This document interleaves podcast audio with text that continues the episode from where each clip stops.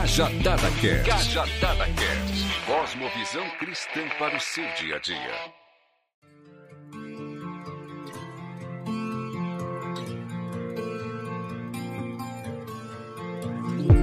Galera, estamos de volta com o terceiro episódio da nossa série no Cajadada. Ajuste os seus fones de ouvido porque hoje o episódio tá de explodir cabeça, cara. Fala pessoal, tudo bem com vocês? Mais uma vez estamos aqui Cajadada e com certeza vocês estão sendo muito bem abençoados e com certeza quem já se converteu vai se converter novamente no final desse episódio. Muito bem, muito bem.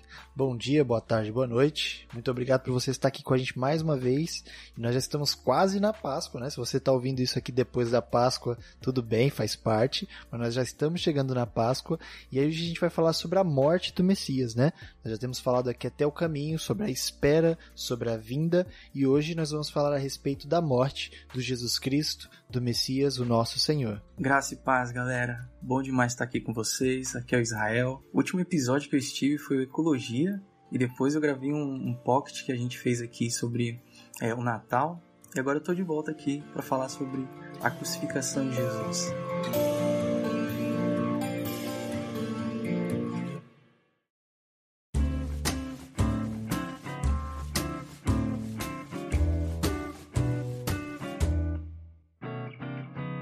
Começar, gente, chegou duas mensagens, dois comentários sobre o último episódio gravado. Uma delas é do Matheus Simplício. É, ele diz assim: Vocês são bênção de Deus.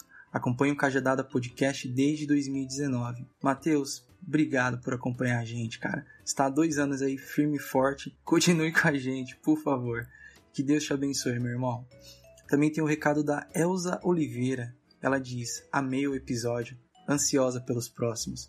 Elza, minha irmã, ó, um beijo, Bento, e um abraço fraterno em você. Espero que você goste desses próximos episódios que a gente tá preparando com todo carinho para você, tá bom, minha irmã?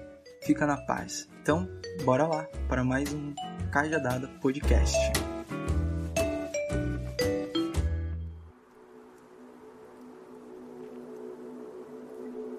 Galera, então a gente passou aqui por dois episódios onde a gente falou a respeito da perspectiva de um povo hebreu, né, que se tornaram o povo judeu depois, um povo que sofreu muita opressão por povos vizinhos e um povo que sempre clamou por um líder, por um libertador. E durante muito tempo eles foram respondidos por Deus, né, com reis, sacerdotes, com representantes, homens, figuras ali, onde eles representavam a própria divindade na terra. E aí a gente chega no Novo Testamento e vem o Jesus inesperado, que não correspondia a tudo aquilo que eles desejavam quanto um líder, e muito pelo contrário, esse Jesus ia contra tudo aquilo que eles acreditavam que ele seria. Esse Jesus apontava o dedo na cara deles e chamava eles de hipócritas, sepulcros caiados. E esse Jesus não era um simples homem, ele era Deus. E sendo Deus, ele estava ganhando fama, as pessoas o perseguiam por aquilo que ele fazia. E Jesus, ao longo do seu ministério, exerceu diversos milagres, mas quando ele ressuscita Lázaro de sua morte, então aqueles homens só têm duas alternativas: ou eles se curvam perante esse Jesus, o Messias, ou eles o matam. E é daqui que nós vamos começando essa perspectiva a respeito de um plano de matar Jesus. Jesus era muito perigoso e aí a gente precisa entender o que, que na cabeça desses homens se passava para que se precisasse matar esse homem, né? E a gente vai discorrer um pouco a respeito disso. O Israel, a gente sempre começa os episódios aqui conversando antes, né? E, e, ele é uma pessoa muito querida que sempre vai comentando a respeito de como ele enxerga a encenação, de tudo isso, né? Como que você vê, meu querido, essa, essa questão, assim, do perigo que representava Jesus, essa ameaça que ele representava para esses homens? Bom, é, Jesus é uma ameaça por causa da sua mensagem. Se vocês abrirem aí Lucas capítulo 4, vocês vão encontrar Jesus é, chegando ali no templo, né, para discursar, e ele abre o, o rolo e começa justamente o trecho que ele abre é um capítulo de Isaías muito específico e ele começa a ler o, o texto é, escrito pelo profeta de que ele foi enviado para libertar os pobres, os cativos. Então, dentro da religião judaica e do próprio Império Romano, alguém que liberta escravos, que tem uma mensagem para os pobres de libertação, de cura, é muito radical. Ninguém quer se envolver com pobre, com por gente cativa. Então, por si só, a mensagem de Jesus é muito é, mas é, é revolucionária a mensagem de Jesus para aquele contexto, para aquela época. Só pensar na gente, quem, quem de nós hoje visita os cativos, a gente está inserido mesmo na periferia. Então Jesus é esse, esse, esse ser humano que entra na, na, nas vielas da Galiléia e começa a curar a gente. Isso é uma afronta assim para muitos judeus daquela época, da, da religião judaica. Eles, é, essa mensagem de Jesus é confrontante por si só e por isso que ele é uma ameaça. Yeah, e isso que Israel falou é, é muito legal nós observarmos, porque além da mensagem de Jesus ela ser uma ameaça, nós também temos a figura de Jesus como uma ameaça propriamente em si, porque Jesus ele é uma pessoa que se mostra como alguém que faz milagres, prodígios e sinais, né? Que vai muito mais do que uma retórica muito bela, né? Que na época nós tínhamos outros rabis também que tinham se destacado pela Judéia, que tinham é, ganhado nome e tinham tido destaque, né? Como Gamaliel. Jesus, ele além de trazer um discurso retórico muito diferente, atípico dos outros, ele também vinha com sinais e prodígios que faziam com que todo o sinédrio olhasse para ele com outros olhos. Ele era um, um, tipo de pessoa que caminhava com pecadores, que estava comungando com publicanos e do nada faz sinais e prodígios, era onde realmente ele autentificava ou ele mostrava autenticidade em todos os discursos deles, porque os sinais e prodígios era meio que o selo de que realmente ele era um enviado, ele era um Messias e realmente se tornava um risco para todo o sinédrio judaico, né? Eu acho que isso também era bem complicado. Além da mensagem, ter sinais com ele era algo que fazia com que o sinédrio ficasse ali com, com a anteninha ligada para tentar ver um meio de conter esse Jesus que não consentia com as ideias deles, que não apregoava as ideias deles, que não estava com eles, que pelo contrário, todas as vezes que eles tentaram ter um contato com Jesus, Jesus sempre mostrou hostilidade na ideia do sinédrio, na ideia dos fariseus, dos saduceus, ele sempre mostrou que ele não estava do lado deles, e isso era realmente algo que se mostrava um perigo para eles, para a religiosidade da época, certo? Bom, e a gente percebe, e é muito claro, eu gosto da forma que Marcos relata e descreve muito bem como é que Jesus se relacionava com os discípulos, e os discípulos também o questionava todo esse tempo, e a gente vê que caminhando aí para a morte de cruz, os sacerdotes e escribas estavam planejando a morte de Jesus, mas é muito claro e é descrito aqui que não podia ser durante a festa. A festa aqui era a festa de Páscoa que estava acontecendo.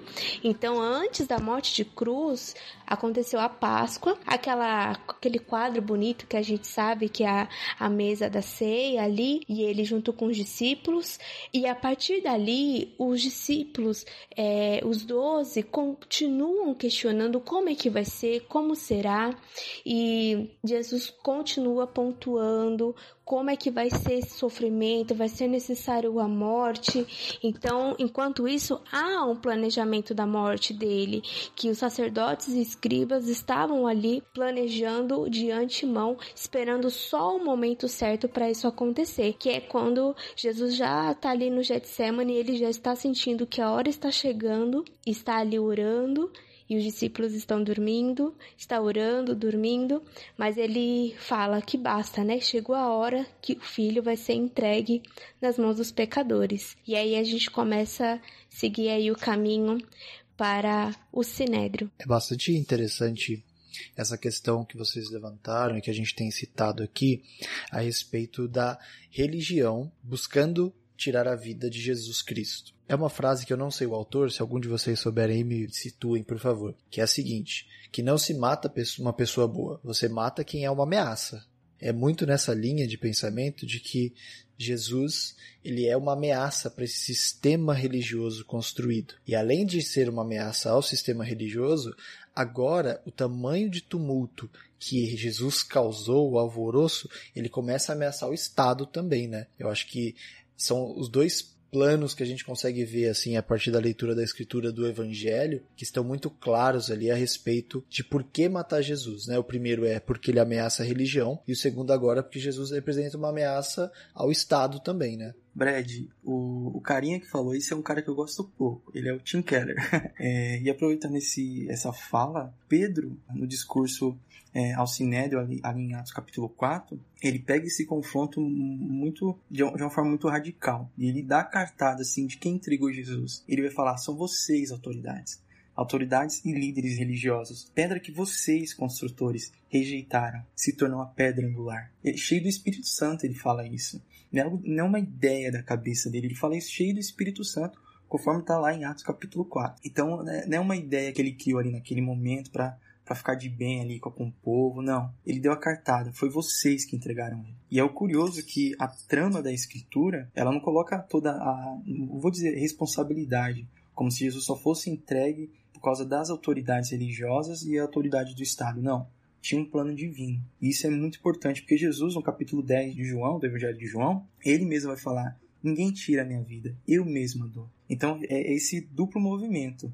da entrega humana, traindo Jesus, e do próprio Jesus seguindo a autoridade e o plano do Pai. E ele vai por um ato voluntário de amor. A gente nunca pode esquecer dessa trama toda envolvida. Jesus ele vai por um ato de amor e ao mesmo tempo ele é traído por aqueles a quem ele um dia criou. É muito radical. A mensagem do evangelho ela já começa a ficar chocante pra gente quando a gente se depara com esse amor que vai para a cruz, que se entrega, mesmo sendo traído, e vai na cruz para morrer por nós. É a morte que a gente merecia e ele não merecia, ele sofreu no nosso lugar. É, é realmente impactante e quando a gente vê esse desdobramento de como as coisas elas funcionam, você percebe que é muito mais profundo do que a gente pensa, porque começou com, vamos dizer assim, um judeu que se mostrou ser relevante, com uma mensagem diferente, com uma pregação com autoridade, como os próprios servos ali, vamos dizer assim, os, serviçais ali do Sinédrio foram atrás para ouvir falar de Jesus, para investigar e falaram que realmente ele era uma pessoa diferenciada, ele era um rabi diferenciado.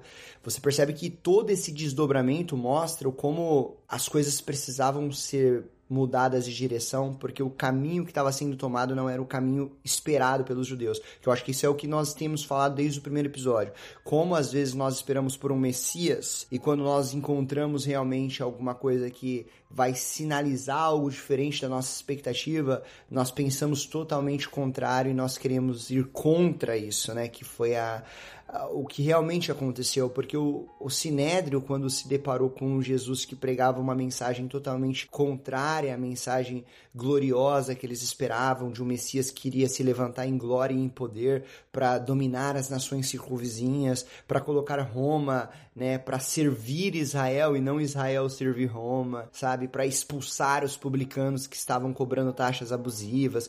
Nós vemos agora um cenário que estava se desdobrando de forma catastrófica. A história de Jesus agora começa a virar, porque o ministério de aceitação de Jesus caiu. Agora nós vemos uma grande multidão se levantando contra Jesus e o Sinédrio desesperado tentando achar um meio para tentar matar esse Jesus, porque até então os judeus eles não tinham poder de Roma para dar uma sentença de morte. Eu acho importante nós falarmos sobre isso, porque os judeus eles não tinham esse poder de decretar a morte de alguém sem Roma consentir com a morte. Ou sem a pessoa que está sendo julgada ter cometido algum crime contra Roma, ou seja, as nações que estão sendo gerenciadas por Roma, elas não podem tomar nenhuma ação que contraria as leis romanas. Então nós vemos agora o sinédrio dia e noite discutindo no meio em uma forma de tentar armar uma armadilha para pegar Jesus, prender Jesus e sentenciá-lo à morte. Eu acho que aí que entra a questão, claro, como Israel colocou, uma questão divina também de entrega do próprio Messias, porque ele sabia que essa hora dele havia chegado. Ele mesmo fala, é a minha hora tem chegado. Mas também nós vemos um desespero dos judeus em tentar armar um plano, traçar algo para sentenciar esse Jesus que poderia fazer com que a mensagem dos judeus fosse fragilizada. Eu acho que a mensagem que eles tinham medo de ser passado era uma mensagem de um Messias fraco, o Messias que não simbolizava o Messias glorioso que eles tanto pregavam e esperavam durante tanto tempo que foi anunciado isso, depois de tantos oráculos que foram falados no Antigo Testamento, na Antiga Aliança, e agora vindo alguém que poderia ser o Messias e se mostrando fraco, vulnerável, aberto e que também dialogava com pobres, que dialogava com pecadores, que dialogava até mesmo com pessoas que não faziam parte do contexto judaico. Isso se mostrava como um perigo, como um inimigo, né? E aí a gente vê esse, esse problema aí crescendo cada vez mais dentro daquela área.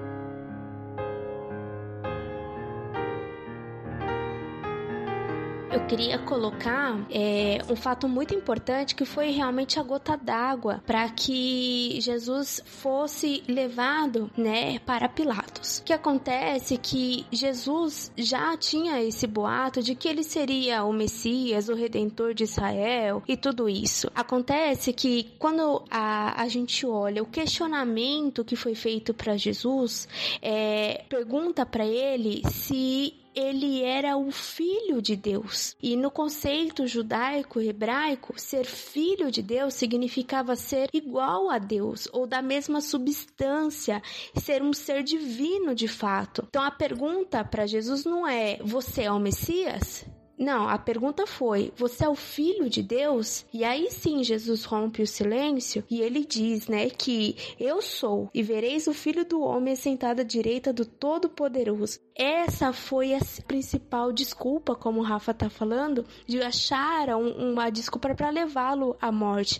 Então, essa foi a gota d'água. Jesus rompe o silêncio, fala que realmente ele é o filho de Deus, e aí o sumo sacerdote acaba falando que Jesus blasfemou, né? Teve todo a encenação de que ele rasga suas vestes, que ele realmente fala que isso foi uma blasfêmia contra o nome de Deus, e aí Jesus realmente ele acaba sendo levado para Pilatos, como o Rafa acabou de falar, né? Eles não tinham como sentenciar a morte de Jesus, então eles levaram para Pilatos. E aí a gente consegue ver com muita clareza esses dois âmbitos de ameaça que Jesus representa, né? Porque uma vez que ele se declara Deus, num tempo, num momento histórico em que o culto era se dado somente ao imperador e somente o povo judeu tinha autorização para adorar o Deus deles, nesse caso aqui, né, Yahvé, Yahweh, aí não sei falar direito, de repente aí se tiver alguém fluente depois possa me ajudar, mas a gente vê que somente eles tinham essa autorização. E se vem um outro falando que ser Deus se pode se sentenciar. Não estou dizendo que se deve, só estou dizendo dentro dos argumentos ali, era se possível enquadrar como um crime contra o Estado também ali. Um ponto interessante que o Israel levantou aqui é, é a respeito da voluntariedade de Jesus se entregar. Paulo escrevendo aos Gálatas no capítulo 1, no versículo 3 e 4, a todos vós, graça e paz da parte de Deus, nosso Pai e do Senhor Jesus Cristo, que se entregou voluntariamente por nossos pecados, a fim de nos resgatar deste atual e perverso sistema mundial, segundo a vontade de nosso Deus o Pai. Então a gente vê que Deus se entregou voluntariamente, né? O Senhor Jesus Cristo, a palavra mais correta, que o Senhor Jesus Cristo se entregou voluntariamente para que se cumprisse o plano do Pai. Então assim, a gente consegue observar muito bem esse alinhamento, né? Que é a vontade de Deus e a vontade do que acontecesse ali nas circunstâncias, né? Então, isso fica muito claro pra gente. E agora, a gente vai continuando na história e a gente vê que, passado tudo isso, Jesus vai a julgamento, né? E aqui a gente tem muitas coisas interessantes a pensar a respeito desse julgamento, onde o Jesus agora, se dizendo Deus, também é intitulado como Rei dos Judeus aqui, né? Jesus representando essa autoridade de uma maneira ali colocada por eles blasfêmica, né? Vamos dizer assim, tirando uma da cara de Jesus, né? Se tu és o rei de, dos judeus, desce daí, é uma coisa que a gente até vê depois. A gente consegue realmente vê agora no julgamento se concretizando tudo isso do plano desses dois sentidos, de religião e de Estado. E aproveitando isso que você falou, Brad, que foi algo que explodiu minha cabeça aqui agora, é engraçado nós vermos isso porque se opondo àquilo que Jesus falou, os judeus eles também podem ter aqueles que no meio do Sinédrio falou assim, tá, mas e se ele for Deus? Né? E se ele realmente é quem ele diz que ele é, sabe? E eu acho importante nós falarmos para o pessoal de casa que tinha também pessoas que, que acreditavam dentro do Sinédrio pessoas que acreditavam na mensagem de Jesus, porque nós temos relatos dentro dos evangelhos mesmo de pessoas que faziam parte do sinédrio, que iam visitar Jesus durante a noite, que eram amigos de Jesus. Nós temos inclusive José de Arimateia, que cedeu o próprio túmulo, né,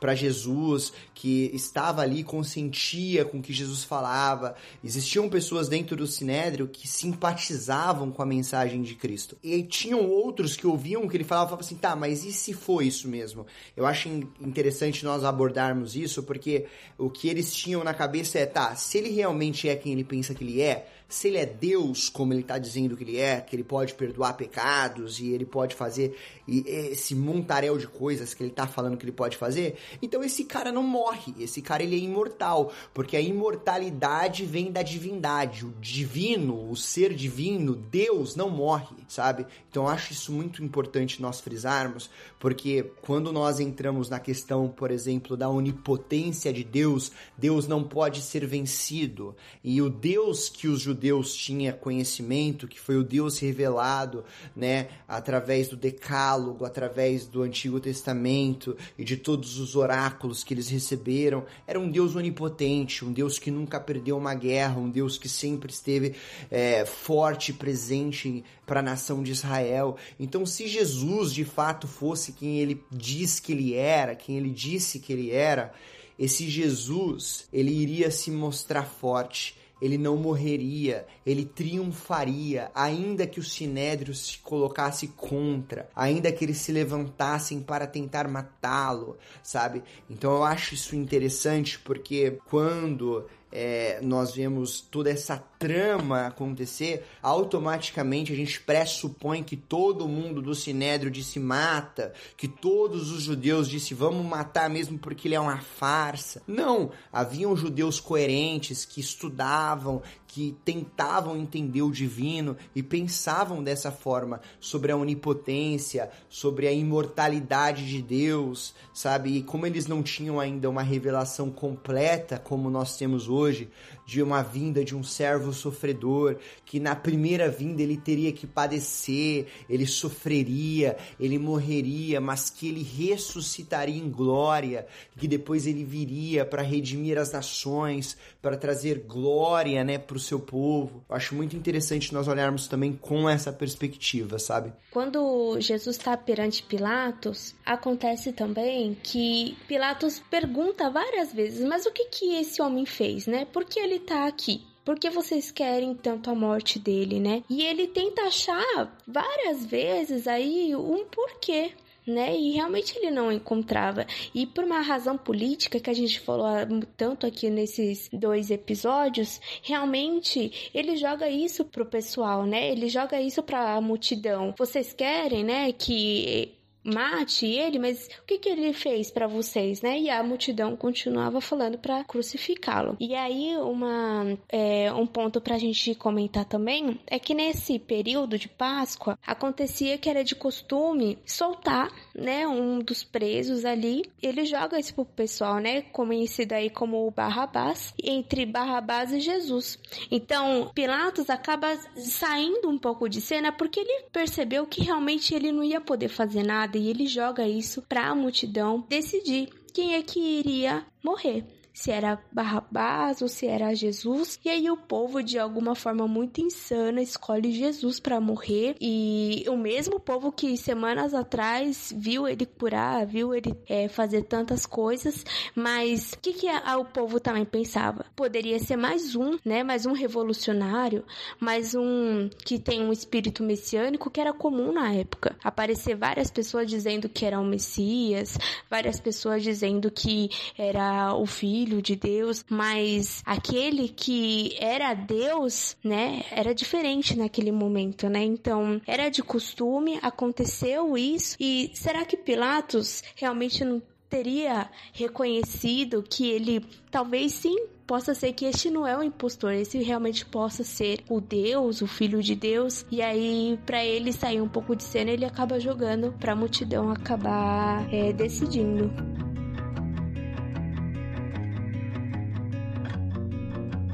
Enquanto eu tava ouvindo aqui vocês, meu, meu coração tava queimando.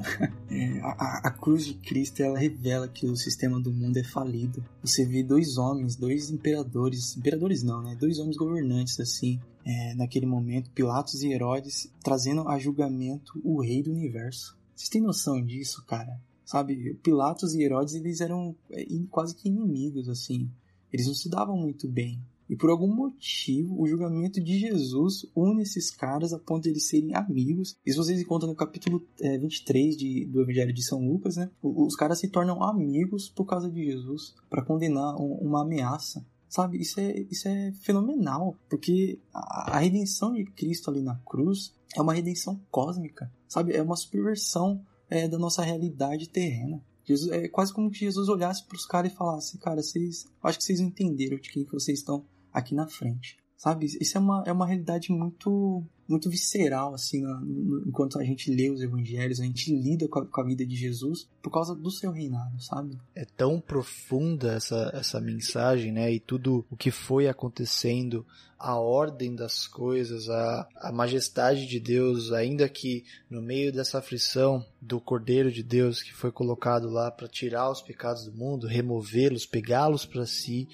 é louco a gente ver tudo isso e aí Cristo condenado, né, como a Sueli muito bem comentou, né, após um praticamente um plebiscito um julgamento público ali, a escolha do povo, né? Seguindo ainda essa questão dos planos e do alinhamento da vontade de Deus. E acho que uma coisa muito forte e que a gente sempre tem que se lembrar é que Cristo se entregou por nós. Foi uma entrega voluntária. Foi ele que falou assim: Eu vou me submeter a toda essa pataquada, com perdão da expressão aqui meio chula, mas eu vou me colocar, eu vou me rebaixar, eu vou me humilhar, né?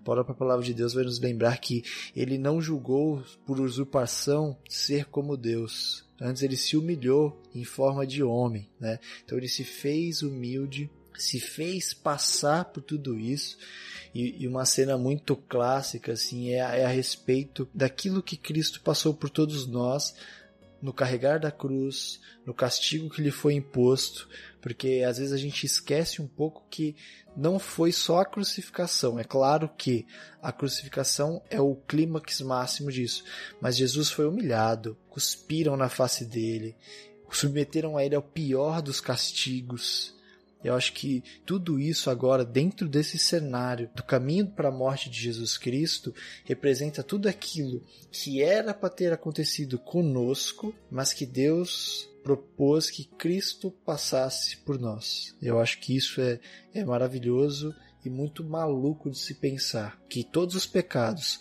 antes de Cristo, naquele instante, e depois futuramente que eu cometi, que o Israel, a Suelen, o Rafa e você que está ouvindo a gente cometeu e que ainda vai cometer, estava sendo depositado sobre ele e voluntariamente. Brad, essa é uma, uma questão paradoxal do, do Evangelho. Às vezes me perguntam, ah, foi fácil para Jesus mesmo ter ido para a cruz porque ele, ele, era Deus. Ou então a, a, pergunta vem como: como será essa crucificação? Mas na verdade a, a pergunta correta é por que, que ele foi para a cruz? Quando Adão vira as costas para Deus e o pecado entra no mundo, a gente entra num, num, grande drama cósmico entre vida e morte. Porque o homem virando as costas para Deus é inevitável. É, e o próprio Deus já tinha falado para ele: você vai morrer. Porque fora de mim não existe vida, gente. E aí Adão vira as costas para Deus, o pecado entra no mundo e aí começa toda a história. E a gente tem que pensar na história porque envolve o, o grande drama de perdão. Precisa ser resolvida a questão do perdão. Porque o homem perdeu a sua relação com Deus, o homem perdeu a sua relação um com o outro e o homem perdeu a sua relação com a criação. E precisa ser resolvido esse grande drama de perdão, que envolve vida e morte. E aí a gente tem irmão que mata o irmão porque um ofereceu uma comida para Deus e Deus se agradou da comida daquele camarada, e aí o outro olha para aquilo e fica com inveja a ponto de matar o seu próprio irmão. A gente tem a, a humanidade criou é, o Egito, a gente escravizou o povo judeu, a gente criou a Babilônia, a gente criou os campos de concentração do nazismo. Hoje de tarde eu estava assistindo um repórter, eu vi um, um, alguns seres humanos assaltando um caminhão com vacinas que pode trazer a cura para muita gente nesse período que a gente está vivendo.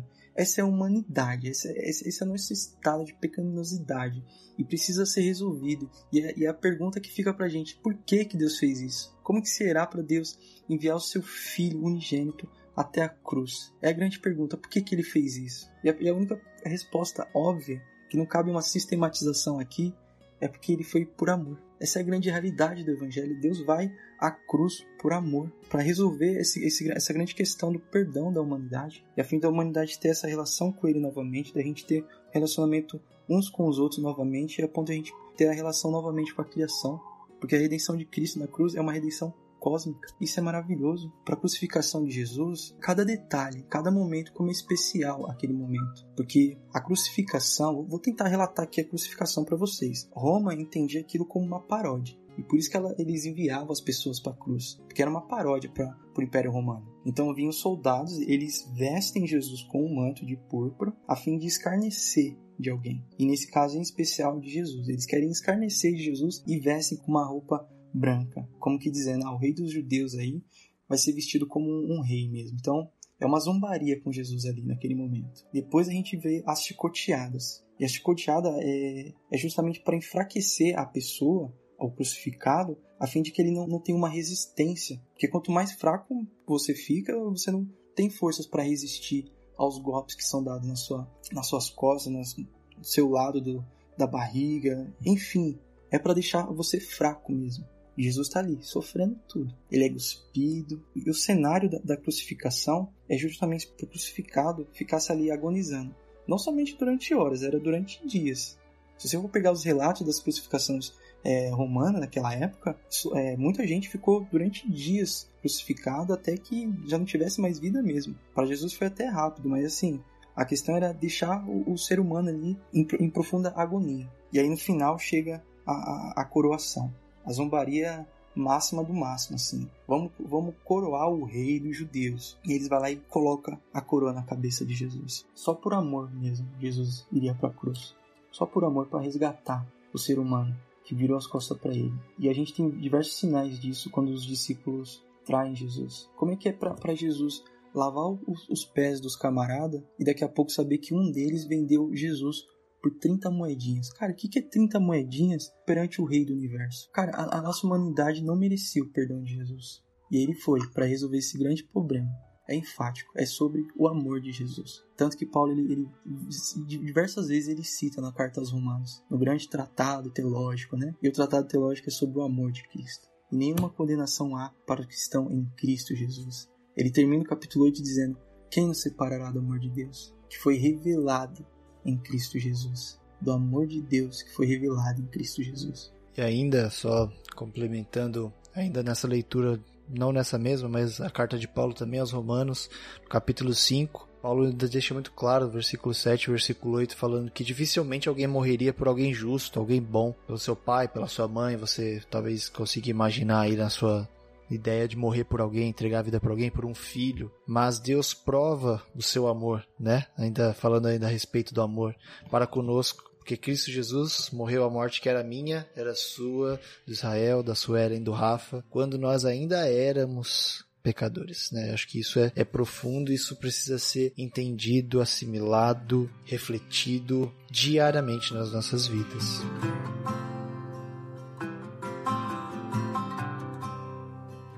Nossa, depois de toda essa descrição de realmente dessa morte que é tão cruel, a gente não pode esquecer de que essa descrição ela já estava dentro de outras profecias, né? Quando Jesus sofre todo tipo de dor, foi cuspido, pessoas jogavam pedras, pessoas o xingavam. Tudo isso a gente consegue encontrar em profecias. Por exemplo, no livro de Isaías, a gente tem ali entre o capítulo 52 e 53, a gente pode ver, ler toda essa descrição ali em Isaías, todo esse caminho da morte, todo esse caminho do sofrimento. E Isaías, ele coloca um quadro profético para este sofrimento do Messias. Ele enfatiza que realmente o Messias ele foi um sacrifício vivo expiatório para os pecados do seu povo. Então a gente consegue observar muito bem, principalmente também aqui na fala de Jesus quando ele clama em alta voz: Eli, Eli, lama sabachthani, né? E a gente vai encontrar isso aonde? Lá em Salmos. O cântico ali falando sobre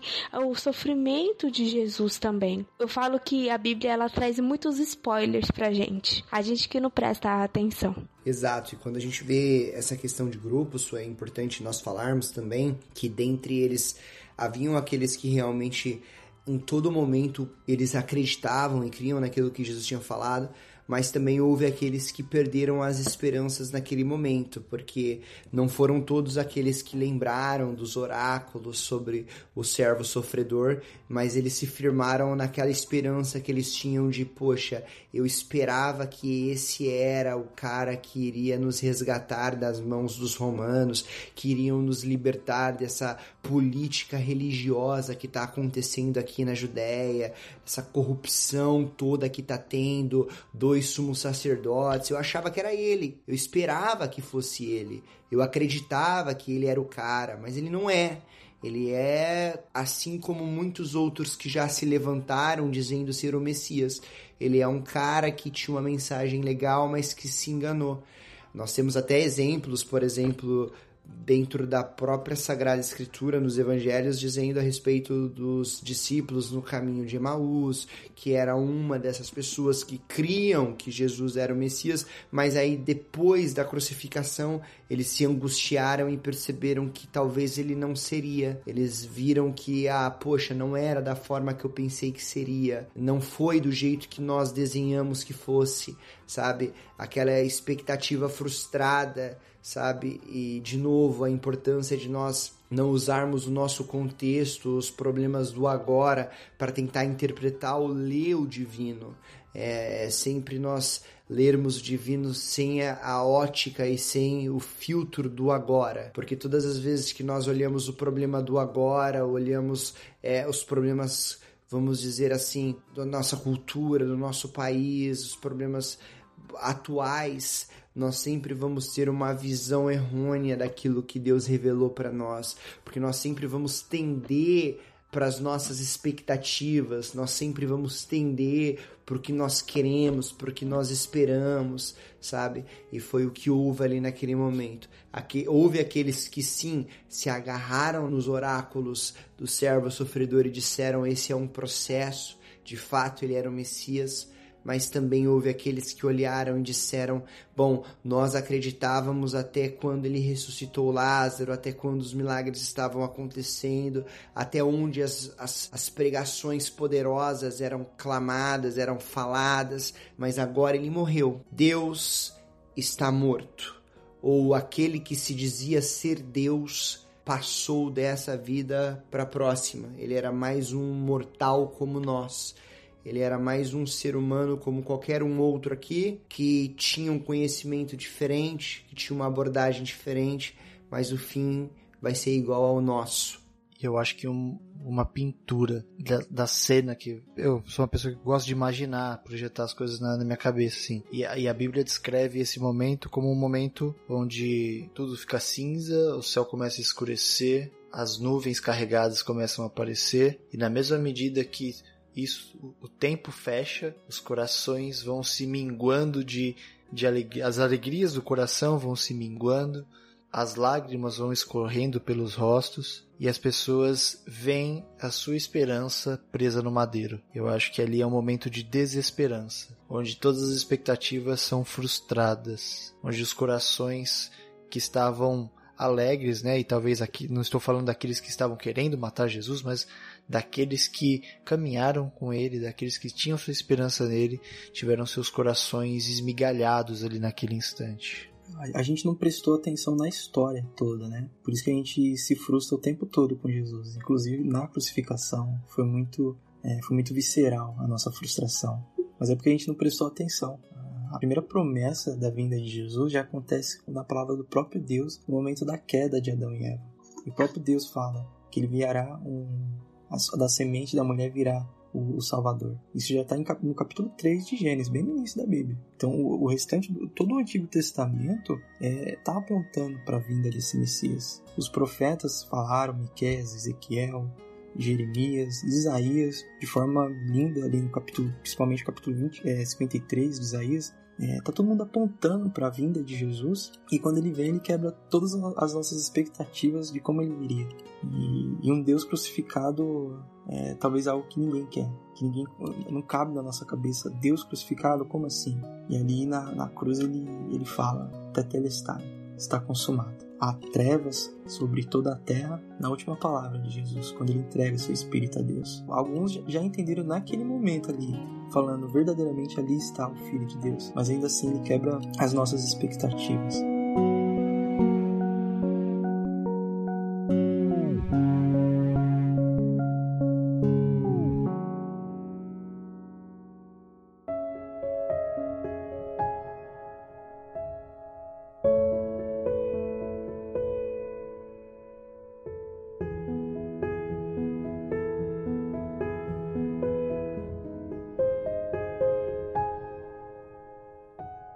Nesse ritmo, nesse clima fúnebre, triste, que a gente vai encerrando o episódio de hoje. A intenção é essa mesmo, que você termine com estranheza esse episódio, com o coração ansiando por boas notícias. E tudo isso vai ficar para o próximo episódio. Nós vamos ficando por aqui. Agradecemos por você ter ouvido. Nós contamos com você. O próximo e último episódio vai sair no domingo de Páscoa.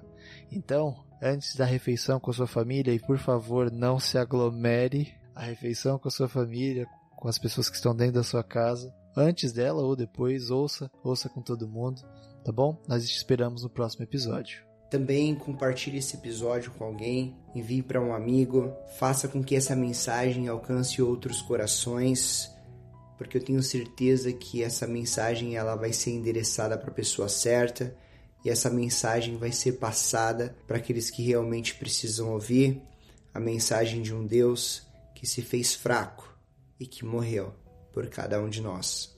Gente, compartilhe esse episódio com os amigos, marca a gente lá no, no nosso Instagram, cajadada.podcast e divulga mesmo. E até o próximo episódio. Beijo, Bento, e um grande abraço fraterno para todos. Realmente estamos terminando esse episódio e eu estou aqui com a vontade de falar boas novas, de contar uma notícia boa, mas espero vocês no domingo de manhã e com certeza você pode se reunir com a sua família e juntos compartilhar boas novas que é a palavra de Deus.